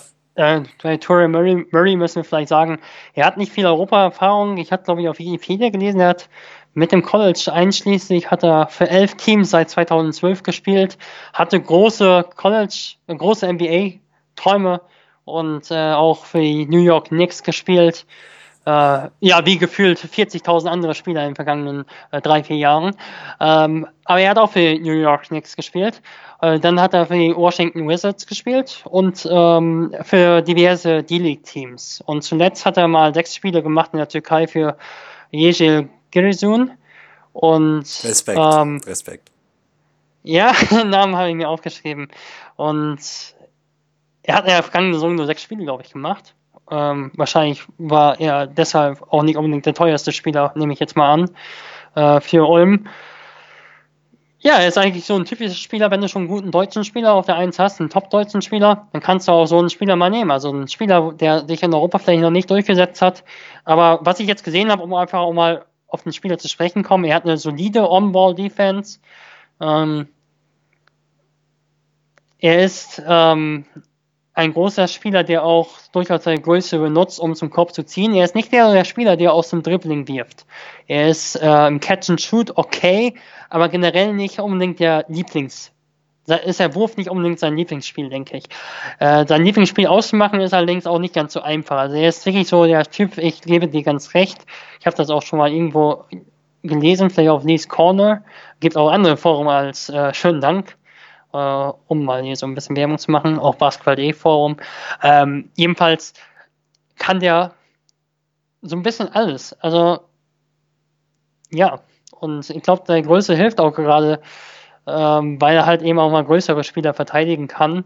Und der Offense ist er gut, in meinen Augen, wenn wir irgendwie eine absolute Stärke ausmachen können, ist er gut darin, in der Transition seine Spieler zu finden. Also er kann mal so einen weiten Pass sofort sehen, er ist reaktionsschneller Spieler, ähm, kann halt als großer Point Guard mal andere drüber passen äh, und ist auch nicht so dominant. Also er ist ein schlauer Spieler, auf den ich mich wirklich freue. Also in, in seinem letzten Jahr im College hat er zwölf Punkte, fast fünf Rebounds und mehr als drei Assists aufgelegt. Also es hat ja auch einen Grund, warum so einer dann in der NBA spielt oder zumindest immer mal wieder so an der Tür klopft, dann kurz unter Vertrag steht, dann gerade so wieder rausfällt. Also Talent muss ja da sein. Der hatte, wie du gesagt hast, ist 27 Jahre alt und hat noch keine stabile Situation. Das ist schon verrückt, wenn die halbe Karriere vorbei ist und der hat noch nie irgendwo vernünftig mal eine Saison bei einem richtigen Verein durchgespielt. Also die D-League ist für mich ja eine reine Bewerberliga für die NBA. Ähm, und genauso stand es auch in der Pressemitteilung von Ulm jetzt, dass er eine Situation gesucht hat, wo er sich wohlfühlt, wo er, wo er reinpasst, wo er mal ein ganzes Jahr verbringen kann, wo es ihm gut geht. Äh, ich glaube, das kann Ulm ihm bieten. Und dann wird es ganz spannend, wofür das Talent reicht. Kann dann auch sein, dass er nach einem Jahr wieder, wieder zu gut ist wie Taylor Brown, der jetzt, ich glaube, das sogar direkt so kommuniziert hatte, oder? Dass er keine Lust mehr hat auf diese äh, reine Werfer- und Verteidigerrolle, sondern der wieder mehr zeigen wollte. Also das könnte bei Murray dann auch wieder der Fall sein. Dann freuen wir uns nächste Offseason ja. wieder, wer da wohl kommt. Aber also Potenzial hat er wieder. Wird spannend. Auch die ganzen, oder viele von den äh, Backups von Per Günther. Also hast du einen ähm, Eddie Sosa, der dann für Sassari unglaublich gut gespielt hat in äh, Italien. Also der war ein Ulm ein solider Backup, ein sehr guter Backup sogar, äh, und war dann Sassari fast 20, 20 Punkte pro Spielspieler, glaube ich, oder in meinem anderen Team in Italien. Äh, dann äh, Perry A. Henry war dann, war er in Israel bei Eilat oder so. Ich meine, er hat jetzt auch eine gute Adresse nochmal bekommen. Ähm, genau, und DeAndre Kayans hast du angesprochen. Äh, Braden Harps, eigentlich haben die Spieler einen guten Weg genommen und äh, DeAndre Burton ist, glaube ich, dann äh, in der zweiten französischen Liga beim Slam Dunk Contest gewesen, auch immerhin was. Und ähm, ja, genau, also er ist ein Spieler, der kriegt seine Chance und nach einem Jahr ist er vielleicht wieder beim anderen Club. Aber so ist das nun mal. Und das, das passt ja auch. Die Frage wird hier natürlich sein, vielleicht kannst du dazu nochmal was sagen. Was erwartest du, was äh, Akpina, Ismet Akpina, der ja ganz früh im Sommer gewechselt ist. Ich schätze, über den habt ihr bestimmt auch schon gesprochen. Das habe ich auch bestimmt jo. angehört.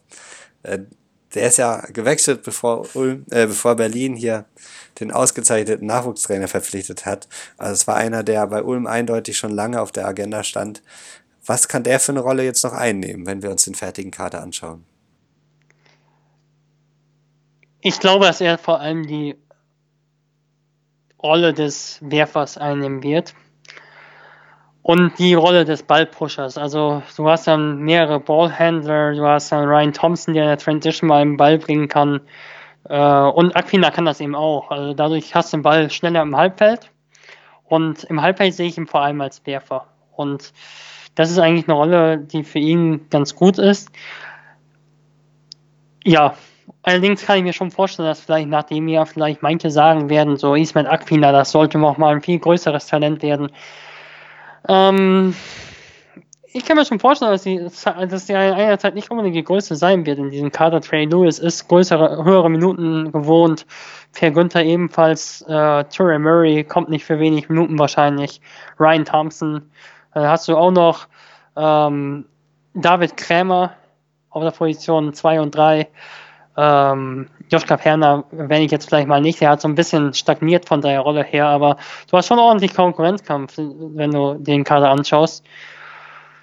Und äh, deshalb kann ich mir vorstellen, dass Aquinas Zeit vielleicht schon ein bisschen schwanken kann zwischen so sechs Minuten und mal so 18, 19 Minuten, so sagen wir 14, 15 Minuten im Schnitt, aber nicht unbedingt stabil kann mir schon vorstellen, dass er nicht so viel Einsatzzeit bekommt. Also ich höre auch so ein bisschen in deiner Stimme, dass du vielleicht sowas befürchtest.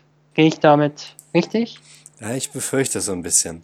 Also ich, ich hoffe, dass er sich, dass er sich, ha, sich da nicht vertan hat mit dem Wechsel nach Ulm. Ich glaube, gerade so wie Berlin aktuell aufgestellt ist, wäre es eine gute Situation für ihn gewesen. Aber gut, der Wechsel ist vollzogen. Per Günther kann ein gutes Vorbild sein im Team direkt, auch charakterlich, glaube ich, einer, der dich auf, auf den richtigen Weg führen kann. Das heißt charakterlich, da wird Akfinder keine Probleme haben, aber äh, von der Einstellung äh, kann er da was vorleben, denke ich, für Akpina. Günther ist einer, der verletzungsanfällig war über die letzten Jahre und äh, bei Ausfall, wenn Deutscher ausfällt, wissen wir, ist es immer schwierig, äh, wird Akpina vielleicht dann auch wieder Spiele bekommen. Kann sein, dass es dann Wochen gibt, wo er, wo er mal richtig viel Verantwortung mittragen wird, neben Murray. Also ich denke schon, dass er Zeit bekommt. Ob er den großen Sprung machen kann, ob das jetzt wirklich so ein Breakout-Jahr wird, was man ja fast schon letztes Jahr in Berlin erwartet hatte, ist die Frage. Also, aber gut, da muss man abwarten. Ulm hat die letzten Jahre gezeigt, dass sie es schaffen, junge Spieler ranzuführen so einer, der es in Ulm richtig geschafft hat, habe ich halt noch nicht gesehen. Also vielleicht ist Akpina ja dann der Erste. Einer, der es halt geschafft hat, der ja schon ein bisschen älter ist, ja, ein bisschen älter ist, ein bisschen übertrieben halt, auch ein junger Spieler, äh, Augustin Rubit. Und äh, der ist ja jetzt weg und dafür gibt es einen Neuzugang, Isaac Fotu. Ähm, sagt dir der Name irgendwas? Also der, vielleicht ein paar Randnotizen. Er war zuletzt in Saragossa. Er ist neuseeländischer Nationalspieler, ist manchen vielleicht bekannt gewesen. Thomas Stoll hat ja auf äh, Twitter angekündigt durch das fast 8 Millionen Video äh, vor dem Spiel gegen die USA, wo die dieses Haka, dieses äh, Ritual des neuseeländischen Nationalteams vor Länderspielen, vor Wettkämpfen ähm, machen, zu, wo er halt zu sehen ist. Und ähm, zuletzt mal in Zaragoza hat mit Robin Benzing zusammengespielt, hat ähm, knapp 10 Punkte oder 9 Punkte und 6 Rebounds im Schnitt aufgelegt. Kannst du etwas zu ihm sagen? Also ich habe gehört, dass letzte Saison schon einige Euroleague-Teams hinter ihm her waren, tatsächlich. Also, weil der gerade so als großes Talent galt, den man da ranführen könnte. Ich glaube, der hat gute Karriereentscheidungen getroffen. Mit Saragossa, mit einem schwachen Team in einer starken Liga, wo er die Minuten bekommen hat und äh, gezeigt hat, er, er kann auf dem Niveau spielen. Und jetzt bei Ulm muss er auch den nächsten Schritt machen. Also von dem erwarte ich viel. Ähm, Rubit hast du angesprochen, der sich jetzt zu einem 20-plus-Minuten-Spieler, gehe ich mal von aus, bei einem Euroleague-Team hochgearbeitet hat. Also eine ähnliche Rolle sehe ich für Foto in den nächsten Jahren auf jeden Fall auch. Und äh, ich glaube, im Frontcourt ist Ulm richtig stark aufgestellt. Also hätte ich nicht erwartet nach den Abgängen von Morgan und äh, Rubit, dass es am Ende wieder so gut aussehen kann. Gerade, in, also wenn ich mir den, die Gesamtzusammenstellung anschaue, gefällt mir es auch besser als Bayern beispielsweise, muss ich sagen. Mit Olbrecht, der fit wieder zurückkommt als, als Center, mit Foto, mit einem ganz Jungen, der sich beweisen will, der viel, der viel machen wird. Ich glaube, dass der eine, eine richtig starke Saison spielt. Ähm, mit Butler, den ich total gern habe, der hoffentlich fit wiederkommt nach der Verletzung. Und mit Heron Cody, der, über den habt ihr auch schon gesprochen, ich weiß, zu dem wollte ich aber kurz was sagen, äh, der am College überragend gespielt hat. Also der, der kann ja viel mehr. Es gab dann Martin Leunen vor, weiß nicht, wenigen Jahren bei Ulm, der nicht so gut gespielt hat, also der mir gar nicht gefallen hat bei Ulm.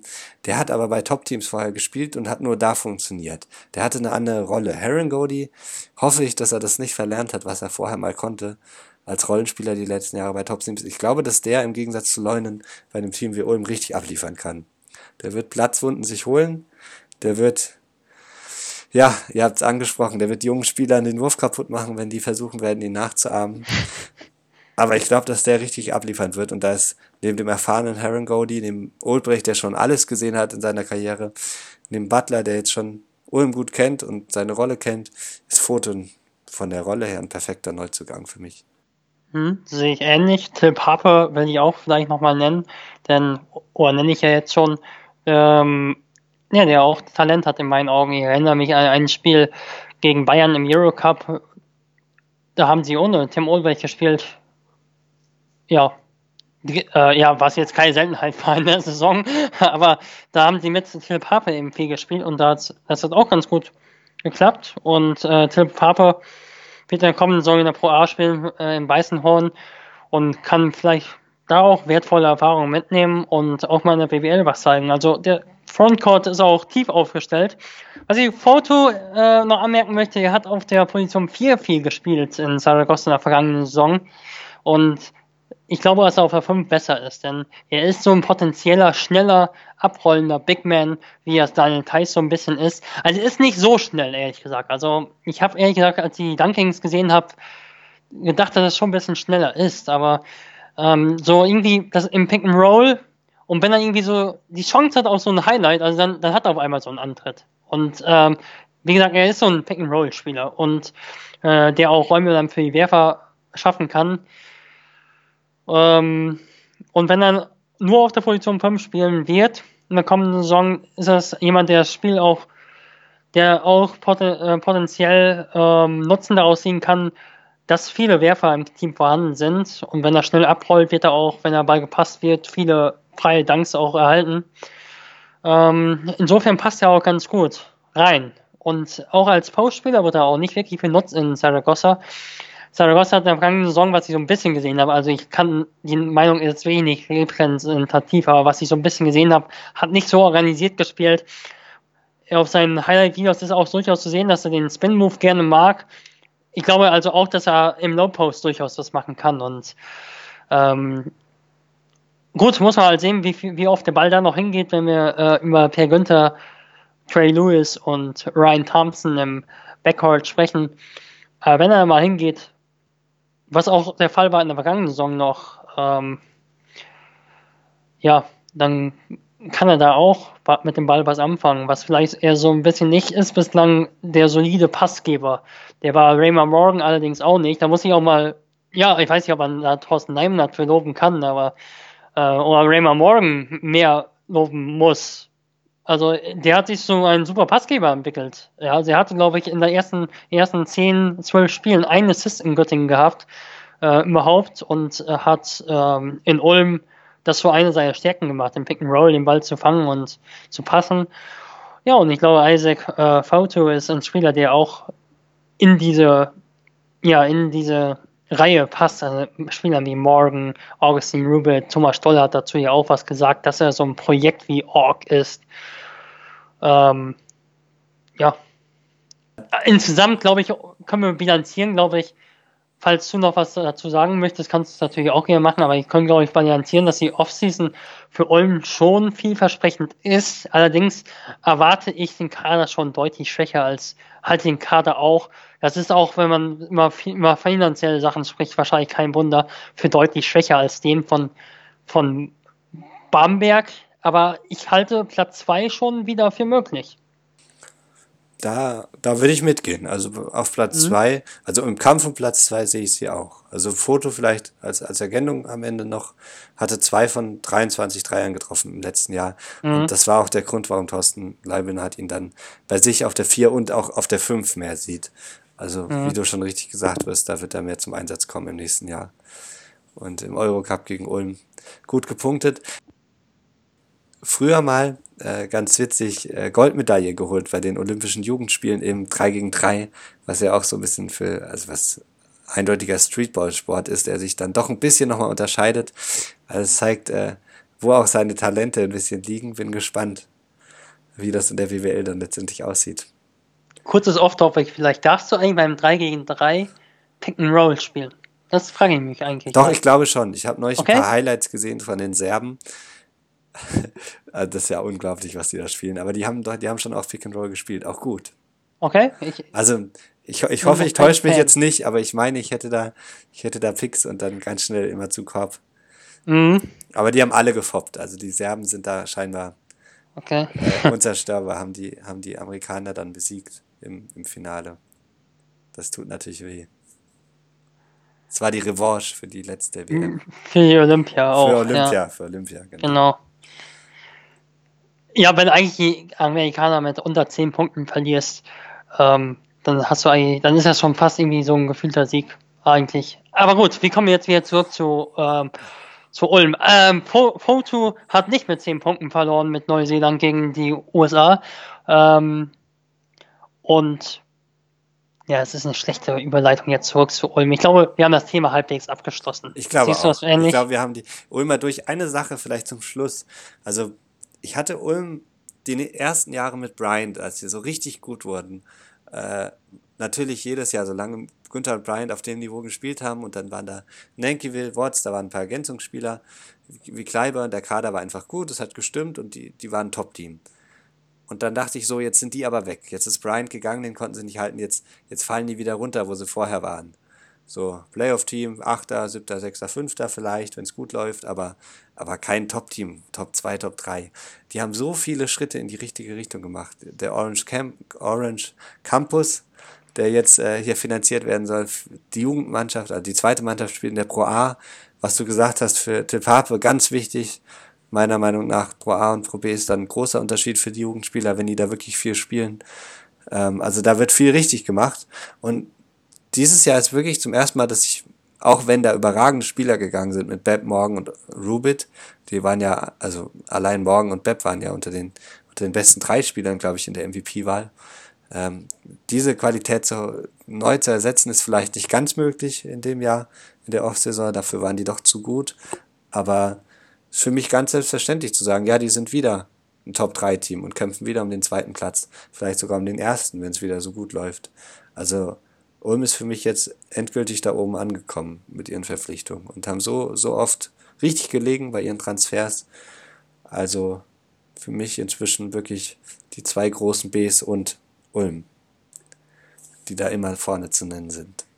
Und ich glaube, viel, ich weiß, dass viele das nicht glauben, aber ich glaube nicht, dass der Etat so hoch ist in Ulm. Also ich glaube nicht, dass der Etat deutlich höher ist als der in Oldenburg, äh, wenn er überhaupt höher ist. Und ich glaube, dass der Etat bei weitem niedriger ist als der in München etc. Denn wenn wir jetzt auch mal über die Neuzugänge einfach in den vergangenen Jahren sprechen, einfach nochmal kurz vielleicht den, ähm, das Thema vielleicht nochmal ansprechen. Also wenn wir in der vergangenen Saison darüber sprechen, Raymar Morgan kam nach einem verpatzten Medizincheck aus Bamberg. Genau. Äh, wird in Göttingen bestimmt nicht besonders viel verdient haben, denke ich, nach einem Jahr Pause. Gut, Panathinaikos dann, aber da kommen dann auch andere Spieler am Ende der Saison dann mal hin. Also wenn ich ja über Vince Hunter dann spreche, der dann äh, bei Saratov gespielt hat, einem, einem eher schwächeren russischen Team nach in der Saison. Also wenn da die Playoffs noch spielt, dann ist ein ähm, Marktwert nicht automatisch riesig hoch. Dann kam Taylor Braun kam aus Belgien. Äh, Chris Babb hat in der NBA kurz gespielt, aber wie viele und war in der D-League. Dann hast du einen Braden Harps, der kam aus Ulm, war vorher in Nürnberg in der zweiten Liga.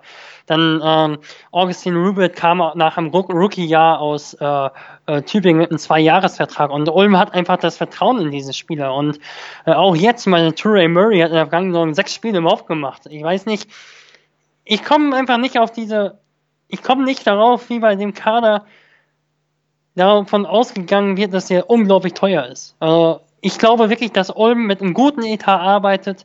Äh, der wird auch mit Albe Berlin und Oldenburg auf etwa einem Niveau sein, aber der wird in meinen Augen nicht unbedingt, nicht mal unbedingt drüber liegen und äh, wenn dann nicht viel drüber. Also Chapeau für diese Arbeit, die Ulm in den vergangenen Jahren verrichtet hat. Und eben auch auf breiter Basis mit dem Jugendbereich. Und genau. was ich auch witzig finde, die Verpflichtungen waren so gut und so konstant über die letzten Jahre, dass man wirklich, wie, wie ich gerade gesagt habe, also ich gehe davon aus, die, die neuen von vornherein, bevor ich mich über den ein bisschen schlau mache, gehe ich davon aus, er ist ein super Spieler. Ähm, ich kann dir sagen, Ocheda, hoffentlich richtig ausgesprochen, in Berlin als Kaderplaner. Ich kann dir sagen, bei Jesi bei Bamberg jetzt in München. Ich kann dir sagen, Toni Muetra vorher in München. Bamberg hat jetzt drei Sportdirektoren aktuell mit Izbihi, Sepanovic und dem, dem neuen aus Litauen. Und ich kann dir nicht sagen, ob es neben Thomas Stoll, Dr. Thomas Stoll, noch einen Sportdirektoren gibt, der diese Aufgabe mit übernimmt. Oder ich wüsste den Namen nicht. Weißt du da was? Nein, ich weiß es auch nicht. Also, also vielleicht im Coaching-Staff von Thorsten Neumann hat, äh, äh, da wird sicherlich auch aus, äh, da wird sicherlich auch äh, Austausch geben, denke ich. Aber äh, du siehst ja auch, dass ein Thomas Stoll jetzt auch nach Las Vegas fliegt ja, und trotzdem hat man den, habe ich den immer gefühlt, mehr so als Geschäftsführer wie Rolf Bayer im Blick und weniger als so den genialen Taktiker hinterm Kader. Sicher, da werden einige Meinungen zusammenfließen in Ulm, aber es doch, äh, zeigt doch, dass die wirklich viel richtig machen an den, an den richtigen Positionen. Igor Perovic ist jetzt noch ins, vielleicht kann man das kurz erwähnen, dann haben wir alle Wechsel durch, ins Trainerteam bei Ulm aufgenommen worden. Ja, genau. Äh, ist er ins Trainerteam aufgenommen worden oder macht er, ich glaube, ich habe gelesen, dass er den Jugendbereich oh, koordiniert. Oder Jugendbereich, okay, dann, dann war ich da vielleicht falsch. Ich Aber mehr Kompetenz. Mehr Kompetenz, ja. Also noch mehr Kompetenz. Investieren auf allen Ebenen, stecken wirklich auch Geld in das ganze, in den ganzen Nachwuchsbereich, in die Projekte, die sie da machen. Ein ich guter fürchte, Standort für die BWL. Genau. Ich fürchte, also ich glaube, mit Olm sind wir jetzt wirklich am Ende, oder? Das befürchte ich nicht, aber ich glaube das, oder? Wir sind äh, am Ende mit Ulm, denke ich. Ich befürchte, dass wir eventuell wieder auf zwei Podcasts kommen am Ende. Äh, ebenfalls schließen wir Ulm, glaube ich, jetzt an dieser Stelle ab. Und ich glaube, bisher sehe ich vielleicht noch mal ganz kurz als Schlussfazit, als Schlussfazit in der Offseason, als Schlussfazit und Offseason passt gar nicht. Also das ist jetzt nochmal so äh, konstruktiver Quatsch. Also das, oder sogar ganz, ganz großer Quatsch. Ulm, klarer Punktsieger gegenüber Oldenburg. Gut, da bin ich bei dir dann. Okay. Da das bin ich war's. bei dir. Ich habe die aber auch jedes Jahr stärker gesehen als Oldenburg und am Ende mhm. Gut. Auch als, als, als Ulm siebter war, waren die vom Gefühl her die stärker zusammengestellte Mannschaft. Mal gucken, wie es in der Saison läuft. Also jetzt wird's, Genau. jetzt wird's wirklich Zeit. Jetzt, wo die Kader stehen. Jetzt freue ich mich erst auf die ersten drei Minuten Highlights von Testspielen gegen holländische Zweitligisten aus Und alles einer, überwerten. Alles überwerten. mit der Handykamera, mit der Handykamera gefilmt, hochgeladen mit fürchterlicher Musik drunter und das dann viermal gucken und bei jedem Dunking haben wir unseren nächsten Kyle Heinz. Genau. Aber ist ja so ein bisschen der, bei den ganzen Highlight-Videos, die man auch im Sommer guckt von den Spielern. Du guckst ja oft auch ganze Spiele an. Ein paar Mal gucke ich auch rein, sicher nicht so wie du. Du- Du hast ja gesagt, du guckst dir oft dann mal ein ganzes Spiel an oder Ausschnitte, Ausschnitte von, Ausschnitte, ja. von vollen Spielen, um die besser einschätzen zu können. Es ist immer dieser NBA-Effekt, finde ich. Du siehst so einen Spieler drei Minuten und denkst dir, boah, der gehört sowas von zu, zu den Golden State Warriors, der kann alles. Der trifft den Dreier, Stepback, der hat hier einen Dunk, da hinten einen Block, da springt er bei irgendwen drüber, da hat er No-Look-Assist. Ah, der Wahnsinnsspieler. Es ist wie wenn du dir NBA-Highlights anguckst von Charlotte Bobcats gegen Orlando Magic. Du guckst fünf Minuten Highlights und denkst, das war das beste Spiel der Welt, was hast du verpasst? Und dann guckst du zwei Minuten so ein Live-Spiel und ich weiß nicht, ich mache mir ein Müsli und höre Musik, die ich zuletzt mit 14 gehört habe, dass sich meine Eltern Sorgen um mich machen. Also das ist dieser Effekt im Sommer, da muss man natürlich aufpassen. Aber gar nicht zu spekulieren und hier überhaupt keine Prognosen zu wagen, ist natürlich auch absolut keine Alternative für die Offsaison. Sonst geht die Zeit gar nicht rum bis Oktober, September. Genau. Gut, Ich hoffe, wir können das ein bisschen überbrücken lassen. Dann sind wir, glaube ich, mit jedem Teil fertig erstmal. dann sind wir mit Ulm, Bamberg und Oldenburg durch und ja, ich denke, dann machen wir einen zweiten Teil, ne? Ja, Hören- machen wir das. Hören uns morgen im zweiten Teil Wir hatten mit. das eigentlich null, null vor, aber äh, wir, Wir machen haben- das einfach nochmal. Wir hatten es absichtlich nicht vor. Also wir hatten es ausdrücklich nicht vor. Aber gut, passiert. Gibt auch so viel zu reden. Morgen über Bremerhaven und Bayreuth dann. Hören wir uns hoffentlich wieder. Das tut uns in dem Fall auch mal nicht leid. Es tut uns wirklich nicht leid, von Herzen. Ciao. Ciao.